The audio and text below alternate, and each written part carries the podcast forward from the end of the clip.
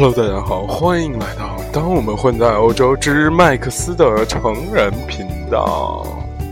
有很多同学不了解我们电台，基本上我们电台这个是一个成人频道，而且主播的主播的画风是就是非常神经质的感觉。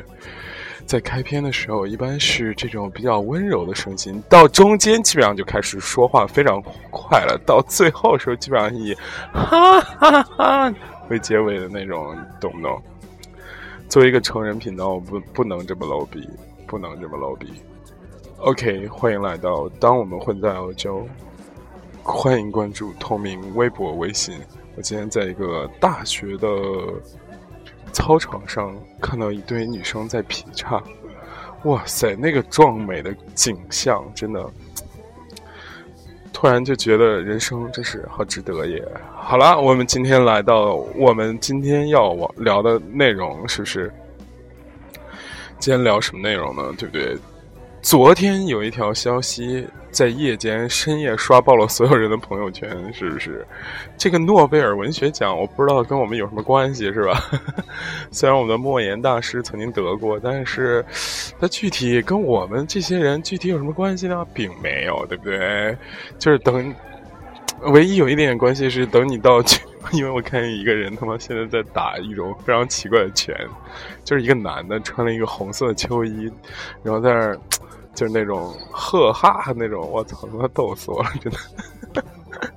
OK，就是当你去在逛一些文艺的书店，比方说苏州诚品、南京先锋书店，或者是等等等等一些成那个怎么说文艺书店的时候，你就可以跟那个你准备撩的妹子说：“哇塞，这个是诺贝尔文学奖的得主哎。”其实你不用说，那些书商也会告诉你的。最新诺贝尔文学奖得主什么什么什么的著作是吧？唉，这件事，诺奖的文学奖得主是我们唯一能理解的诺贝尔文学奖的事情。还有另外一个就是诺贝尔和平奖，就这两个奖我们能理解，剩下的都不理解。剩什么物理、化学，乱七八糟的是吧？经济啊都不懂，对不对？所以文学奖是唯一一个我们能懂的，所以就很好玩。那这次得奖的是谁呢？是 Bob Dylan。不要再给我说村上春树或者是那个 米兰昆德拉了，好吧？我觉得他们一时半会儿都得不了。为什么呢？就是就是这种诺贝尔文学奖不喜欢流行作家，但是 Bob Dylan 是谁？这个人其实怎么说呢？就有些人都是这样的。这个你说起他这人，大家可能不知道是谁，但是你比方说这个时候，哒哒哒哒哒哒哒哒哒哒哒哒哒，对吧？这歌你听过吧？对不对？他那个艾薇儿很很出名，也不是艾薇儿很出名，翻唱很出名。No no knocking down heaven's door，No no knocking down heaven's door。so 现在你就知道 Bob Dylan 是谁了，对吧？他是谁呢？并不重要，对不对？是吧？我也有看高晓松传什么高晓松传奇，小松奇谈是吧？谈到过他这个人呢，跟我们半毛钱关系也没有。他非常之牛逼，就是在早先，我操，看那种十七八岁的小伙子在操场上狂做俯卧撑的样子，我只能佩服的说一声：小伙儿，别累着了啊！肯定是处男，百分之一万是处男，好吗？好的，我们再说 Bob Dylan。Bob Dylan 是一个，我觉得他这个人有没有多出名，我是一开始都不知道。但是我知道他很牛逼的人都说他很屌。比方说，谁是他的最忠实的推推荐者呢？这个 Steve Jobs，对不对？这个乔布斯，乔帮主，苹果的这个创始人是吧？就说 Bob Dylan，我靠，这个他妈打拳的大哥真是太小，红红球衣。我操，他妈在锄地吗？Steve Jobs 就觉得 Bob Dylan 是一个是什么，就是一个诗人啊，是他们那个时代领袖啊。哎，反正那个时代垮掉一代嘛，特定历史时期的事情，因为我们将会在后续的一些比较偏怎么说知识性的这种传播途径中来深挖这个事情，所以在这儿就不说说了，就是简简短截说，就是。美国有一段时间，就是由于战后他是唯一的大国，然后他妈的天天闲蛋疼，钱又多，那代人就是跟现在北上广深以及二线城市有八十八套房的那种，北上广深有一套房和二线城市有八十八套房的那种拆迁户差不多，就感觉人生没什么追求啊。我现在他妈也当不了亿万富翁，对不对？但是我要饿，要我饿死，我不可能。我随便找个三四千的工作，是不是？做我喜欢的事情，对不对？本来相安无事，这帮人就被称为垮掉的一代，对不对？但是越战爆发了，这帮闲蛋疼的年轻人，比方说我，天天在那嘚不嘚的这种，就不干了，说我操，我们要呐喊。他妈，他们天天他妈打仗，太傻逼了。这出了一大堆什么 Beatles 啊，什么 Bob Dylan 啊，什么等等等等吧。哇塞，这种诗人也好啊，然后就是这种摇滚乐手啊、民谣乐手啊也好啊，反正，呃，anyway 是吧？就是他们就天天说的口号就是性解放，要要做爱，不要作战，是吧？然后就是他们。吸毒就是那种觉得这国家完了颓废，他妈我们是自由民主平等发展经济就行了，为什么要去打越战呢？是不是？哇塞！然后就他们天天闹事儿，那时候的影响的一部分人就是 hipster 就出现，hipster 什么意思呢？就是嬉皮士的出现，嬉皮士就是这种玩世不恭，我他妈就是无政府主义，我操，我他妈谁敢有政府我弄谁，嬉皮士的。精神领袖基本上就是 Bob Dylan 什么之类之类的吧，哎，当然也会出点偏激的，比方说前段看的那个曼森杀人案，就是也是他是嬉皮士的这种领军人物，从小他妈的，就是不是啥好东西。但是他就是用鲍比迪伦的歌，鲍比迪伦的歌来给人洗脑，然后给人施那个吸毒品，然后他就在美国，那非常吓人。这曼森那成立邪教嘛，然后我就不特别不理解，可能百度百科不能把这故事抡圆了说，他就去杀了一个。呃，特别有名人的妻子，就是他叫波兰斯基还是什么的，就是特别著名的一个大导演，好拍过特别多那个好的电影。那个大电大导演的妻子，他们他就是用精神催眠法催眠了他五个女性这种信徒，然后让他们去杀了这个杀了六个人吧。当时在聚会的波兰斯基的导演的妻子等六个人，然后。他的信徒，然后他就被抓起来了嘛。然后他传奇正儿八经是从监狱里开始，就每年都有人就是信奉他的教，在网上在给他做什么网页什么的。这也是 Bob Dylan 的影响，对不对？可见 Bob Dylan 在那个年代是非常非常之厉害的。再说说我们敬爱的村上春树大哥和这个米兰昆德拉大爷，是吧？米兰昆德拉，我先说，米兰昆德拉很有意思，他是个捷克作家。然后我去过布拉格，所以跟这个事情就就就是就是很有意思。米兰昆德拉，他特别，我我挺喜欢他的作品，他不像村上春树那种半天在那儿哔哔哔哔哔哔在那儿哔哔半天，是吧？米兰昆德拉很喜欢写一些，就是那种我个人感觉是讽刺性的小说，比方说这个庆祝五一一啊。那个生命不能承受之轻啊，生命不能承受之轻，大家不知道看过没？我们是一个成人频道，好吧？就是那种低幼的同学可以在这儿或者之前就赶快走，是吧？呃，庆祝无意义，好像还是生命不能之轻，都是很怪诞那种剧情。比方说，呃，生命不能承受之轻是一个一个一个一个一个一个一个男的，然后他其实出轨了，然后他老婆发现了，然后。然后老婆，他老婆就是用那种说，昨天晚上我做了个梦，梦见你出轨了，亲，你怎么看这件事情？然后就这样天天吓我的，最后他妈给他吓我的不不太行了。哎，我是多年之前看的这本书，我当时就觉得我操，真是有的时候你觉得爱这个东西是一个是一个是一个这个怎么说，是一个是一个值得值得很很很美妙的东西，但有的时候爱可能就是一个魔鬼，是一个束缚你。是一个人可以让人变得很疯狂的东西，真的，所以是吧？喜欢不是喜欢就放肆，爱就要克制，是吧？你喜欢的时候，你一定要放肆去跟这个人干各种事情，但是爱的时候一定要克制。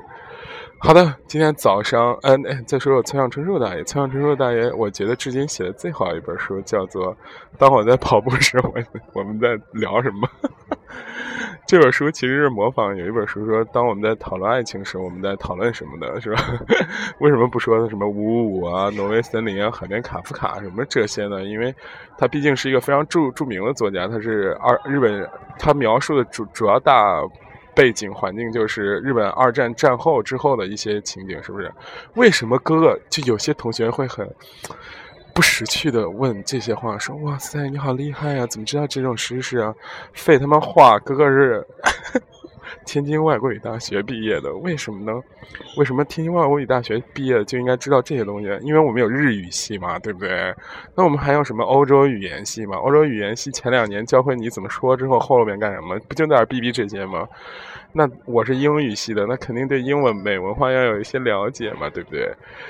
要想成为像我这样，哎，我我不知道他这个时候在把时钟拨回几分钟之前的开头的时候，会不会想到这样一个频道会是这样的呢？我也不太清楚。我们今天的这个下班说也好的那个内容，先录到这儿，因为现在是。早上的六点，然后我突然想到这个事，我出来跑步的时候突然想到这个事情，是吧？然后这个录一段给大家，等再有灵感，或者是会不会有灵感呢？请大家敬请期待。拜了个拜。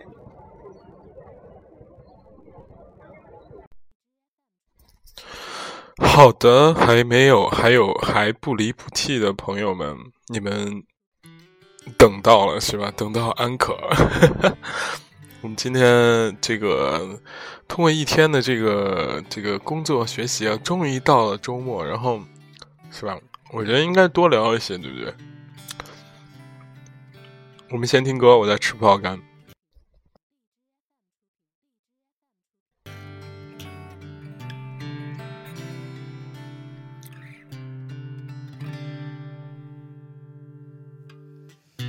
我的青春也。不是没伤痕，是明白爱是信仰的眼神。什么特征，人缘还是眼神，也不会预知爱不爱的可能。保持单身，忍不住又沉沦。兜着圈子来去，又是苦的。人的一生，感情是旋转门，到了最后，真心的就不分。有过竞争，有过牺牲，被爱筛选过程，学会认真，学会忠诚，适者才能生存。懂得永恒，得要我们进化成更好的人。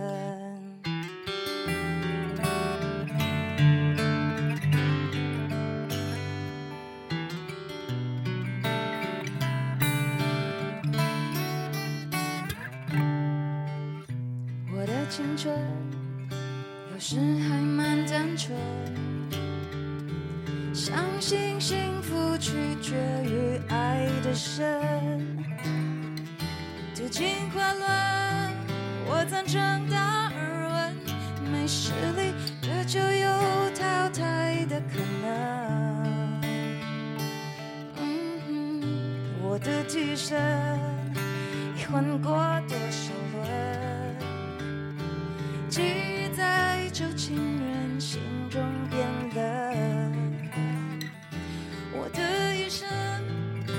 有几道旋转门，转到了最后，只剩你我没分。有过竞争，有过牺牲，被爱筛选过程，学会认真，学会忠诚，适者才能生存，懂得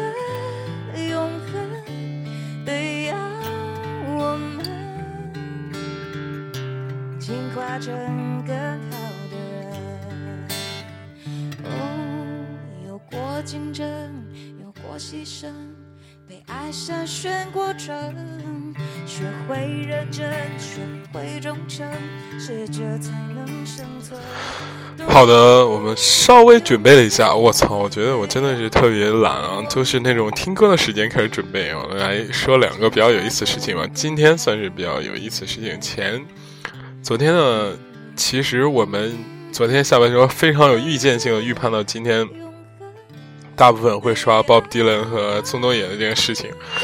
鲍勃迪伦和宋冬野都是唱民谣的，他们的一个吸毒，另外一个估计也没好到哪里。虽然得诺贝尔诺奖，但是不这种我不太信啊，无所谓啊，他们的个人爱好不太关心。我们说一个比较有意思的事情，这个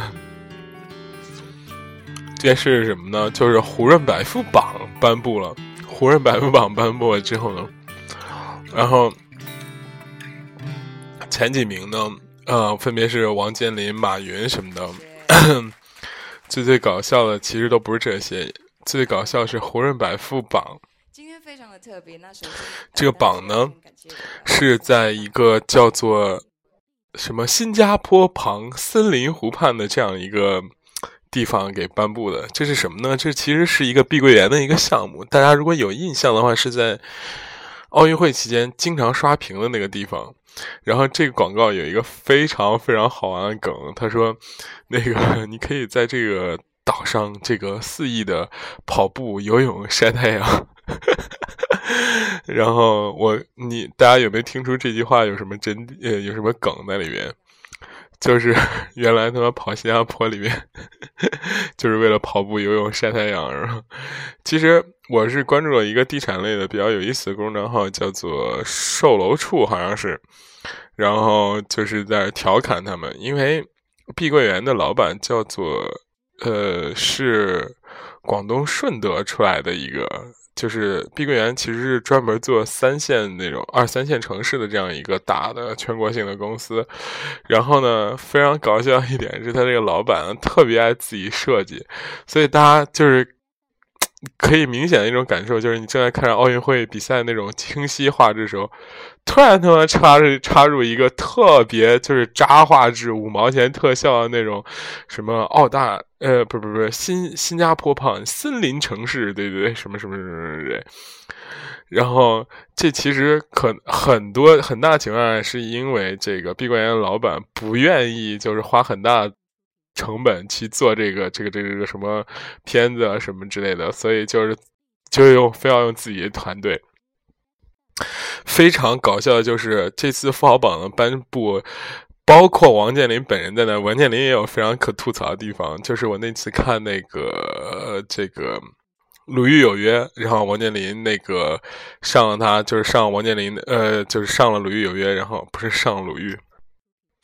呃，不是上了鲁豫啊，是那个，就是他上了鲁豫有约的一个，就是叫做什么跟踪他的一天拍摄，我就看那个，呃，王健林的那个一天，我就觉得我操，这人真是就跟皇帝一样，但是他有一些特别傻叉的情怀，真的太傻叉了。鲁豫有约里面介绍了，就是后来经久传颂，那互联网爆款那个叫什么？我们先定一个小目标，比方说挣他一个亿那个。但是之前有一个梗，就是王健林这个人的审美水平是非常非常高的。他喜欢那种，呃，怎么说？他喜欢喜欢的画儿特别好，我都挺喜欢的。像呃刘海粟，像那个吴冠中，包括就是等等一些吧，就是。他喜欢那个派别呢，就是东西方的集大成，就是东西东东方的那些画呢，就是喜欢泼墨山水嘛，就是黑白这两种颜色。但是吴冠中、刘海粟他们就是吸收了那个西方的那油画那个特点，就是狂往里面上色彩，然后再加上东方的意境，就那个画就特别特别好看。我说这个人呢，其实。其实他审美水平还是可以的，对吧？但是他在他在那个项目里头，那个弄设计了一个那个那个那个地产项目，叫做什么南通的还是南昌的，我也忘了，是一个瓷的什么一个世界。我靠，他妈巨丑！你要是就有很多。呃，之前中国的设计都会被吐槽，但是大家就没有留意看，因为这样视觉看比这样说出来会更有视觉效果。因为，呃，比方说之前什么世界最丑的那个大楼，就是用那个什么，寿星三个寿星建成那个大楼。他那个词的那个城就有点那种感觉，就是你不能直接拿一个形形象去建一个大楼。当然有玩的好的，比方说加拿大，我记得有一个，呃，有一个有一个以玛丽莲梦露那个整个整体的那个形象弄出来的这样一个类似于地标式的东西。包括我去过瑞士日内瓦，它有一个。断了一条腿的凳子，好像是有一些、有一些、有一些意义在里面。但是我操，就是王健林那个，包括那个世界上最丑那个建筑，什么寿星，呃，寿星那三个人那个，我靠，真的是太屌了。而且大家有没有发现，就是越是这种人，他越爱这样玩。比方说。哎呀，我之前的那个碧桂园的那个老板，包括这次王健林，那马云的审美其实也不是特别好，就是他会结交像这个王林这种术士，喜欢这种鬼神之类的东西。非常有意思的是，你发现你越了解，不是你越观察这些就是成功富豪的话，他们都有一些。不同于寻常的这种东西，因为他们有非常自信嘛，非常有强大的那个气场和自信力，就觉得一般的事儿都难不倒我。但是你跳出他那个气场和自信看，他其实在很多方面上可能只是一偶然性的成功者，但是在很多方面上就是非常非常非常非常非常的差劲。比方说艺术设计上啊，什么之类之类之类的，唉，就觉得对他们非常堪忧。但是这次可以看到的是，这个除了马云之外，包括就是互联网巨头，像马化腾什么的，也会在上面。为什么没有背景音乐？啊，原来有背景音乐，我们这边没开大声。嗯。最近还有一个就是在互联网圈，包括媒体圈非常重视的一个事情，就是在马云在开一个叫在杭州叫一个叫什么云栖大会，还是云栖大岁云栖大会，这个其实就是可能为对圈里人来说就是一个那个那个怎么说，挺挺那个什么的事情，就是挺知道的事情，但是圈外人可能不太知道这云栖大会上说的，就是又。产对相关产业来说，不是相关这个鸡汤领域，比方说媒体鸡汤领域、媒体什么趋势领域、媒体干货领域，就极大的贡献。马马云在上面说了好多，就类似于这个呃，未对未来趋势的判断什么之类的。我觉得其实挺没意思。我觉得唯一有意思就是去看同行去这个互联网大会，也不说叫大会吧，好像是个峰会之类这种东西。去秀照片，我觉得我操特别屌，特别搞笑。他们就是狂秀照片，类似于呃什么，就是巨弱智的机器人，巨弱智的就是那种无人机、播种机，就是他把播种机和无人机相结合。我说这他妈有什么可拍的？但是就是什么，就是中国的类似于硅谷，我觉得中国硅谷现在已经不是中关村，反而有点像杭州了，感觉，对吧？好，这是我们今天这个下半说的第二个事情。第三个事情，我想说一说，就是韩寒的新片叫《乘风破浪》开始拍了。然后韩寒表示对那个什么三重门粉啊什么之类，那个表示道歉，就是说这不是跳票，这只是一个插票。这个新闻也挺有意思的。我不知道大家看这个《后会无期》，就是韩寒第一部电影是一种什么感觉？我觉得就是。包括那一天，我我他这个事情本身没什么太大意思啊，因为我们下班时候其实也不是就是纯完全的这种新闻解读或者评论什么，我们其实就是就是这新闻开始发散的这样的一个感觉，就是新闻发散类节目，这种节目就特别有意思，因为它会在记录你这个这个当时的那种脑洞大开，就特别有意思嘛。然后我从。这个新闻发散出来一个非常有意思的观点，就是当年我们之前一个主播是吧，现在也是一个伪文艺者，什么貌似也准备进军这个文坛的是吧？这个偏分和尚的一个行径，给大家描述一下。我想表达一个观点，他什么行径呢？他前前后后看了六遍这个《后会无期》，他就觉得我靠，这电影太牛逼了，太屌了。他平时。就是那种把郭敬明骂到死那种人。他就是就是他觉得那种什么就是那什么微微一笑很倾城啊什么这种片儿就特别烂特别垃圾。当然我也是这样，但是他是算是等于说坚定的韩粉那种。然后他到看到第六遍的时候，他得出了一个非常牛逼的结论。我现在就觉得他他他也他自身确实也是有一个提升和反思的过程啊。他得出一个什么结论呢？他就说。其实我看第六遍的时候，我发现我也没有特别再这么喜欢那部剧了。我也这个这个电影了，我已经冷静了。而且我发现，其实这个电影韩寒写的其实也是鸡汤，他写的并不是事实，只不过写给一部分人看的鸡汤。然后我当时就说：“我靠，这个不是偏门和尚啊，这个就是瑞赤阳。”他不怎么说成平稳和尚，瑞士阳还可以啊，这个理解和反思能力还挺强的，然后就觉得挺有意思。真真实世界其实确实是这样的，我比较同意他的观点。其实你很喜欢某一个人观点，比方说你很喜欢我的观点，其实你可以把我所说的话就叫做鸡汤，对不对？在别人的眼中来看，其实 Max 说的话其实也是一种鸡汤，对吧？只不过是你喜欢喝的那个风味，对不对？那那一天呢，我又看了一篇文章，其实是我突然灵光一现想到，就是燕公子锦衣夜行，衣锦夜行，燕公子还是锦衣夜行，燕公子我也忘了。他写了一篇文章，就是类似于说是这样，他说：“你长得这么丑，还这么聪明，怎可怎么办啊？”其实他想表达的是什么呢？他想表达就是。啊，我很丑，但是我很聪明。我这样的人肯定过不好，但是不是真的是这样呢？不是，我又丑又聪明，我就过得特别好。你你你，大家只就是通过我这个描述，是不是觉得这个观点非常非常非常非常那个没有说服力？但是大家可以看一看那个燕公子那篇文章，他其实是通过否定别人来。突出自己，就是说那些长得又好看又聪明的人肯定过不好，长得不好看又聪明，不是不是，长得好看但不聪明的人也过不好，长得又难看又不聪明的人肯定过不好，所以他能过好，是吧？但是其实这也是一部分人的鸡汤，他就是突出了一个情怀，就是说我长得不好看，但是我可以，我很聪明，我很会人为为人世故，我很懂男人，我很了解男人，我很，呃，懂得这个理财和就是这个人情世故，是吧？所以我过得很好。对，这其实是个悖论，是吧？其实所有的人都可以这样弄，对不对？但是我的一个确实长得一般的朋友，但是他很聪明的朋友，哎，就转发这篇文章，我当时看着就特别特别特别好笑。然后你看后边的故事就更有意思了。后面什么故事呢？因为我是跟这个朋友很熟悉嘛，所以我不好意思直接在底下留言骂他，我就哈哈哈，然后留个言，然后他就在底下说你哈个屁啊，然后就是没没说话嘛。然后我转头在微博上发了一句，我就说每个人都有适合自己的一款鸡汤，所以大家有没有发现到是吧？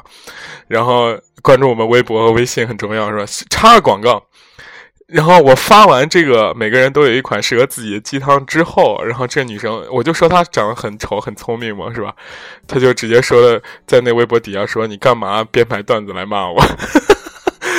你有没有觉得这个这个这个这女生确实很聪明，知道我是在说她，对吧？所以就是你就是韩寒的是一波粉丝一波鸡汤，然后郭敬明也是一波粉丝的鸡汤。其实谁说的对，谁说的好，包括《衣锦夜行》燕子，包括迷蒙，包括张嘉佳，这些人谁说的对呢？说的都对。如果他说的都对的，不是说的都错的话，就没有人看他，对吧？你会就是吃屎吗？不可能嘛，对不对？因为那东西毕竟不是说毕竟，就是肯定是不可能去做这种完全是错的事情。那既然有人都接受他们的，证明他们说的都对，只不过是描述一个苹果的不同面。然后你画一个鸡蛋，也不可能画出一模一样的鸡蛋出来。虽然它在纸上可能是一个圆圈，对吧？所以这个事情就很很很有意思。我个人到后来没有特别讨厌郭敬明，而且我在这个之前电台节目里也说，我是郭敬明的这个，觉得他的是一个很有本事的励志励志青年。那我更不可能再讨厌这个韩寒，对不对？我是韩寒的忠实粉丝。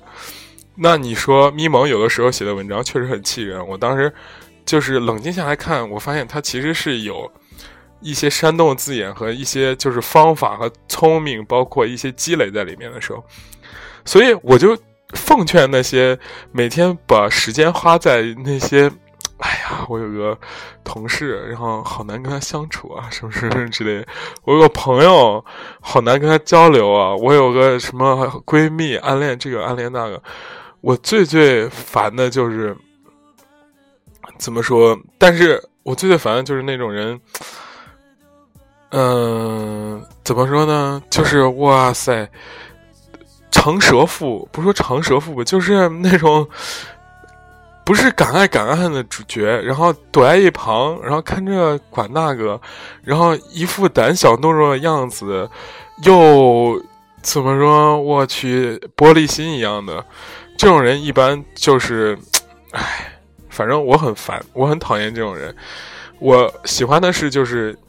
无论我之前说的那些所有人，我的朋友燕燕公子、瑞驰阳、韩寒、郭敬明，他们勇敢去做一件事情，就是我就是要这样干，我就是要怎么说把这事儿给做了。那你是纯爷们儿，而且你是真娘们儿，真的，我觉得特别好，特别棒，没有对错，你何苦在那儿在那儿张家长李家短讨论这个玻璃心那个呢？有什么意义呢？解决问题好不好？好的，这就是今天的下班说，希望大家可以喜欢，同时关注我们微信，当我们回到欧洲，谢谢大家，今天就这样，拜拜。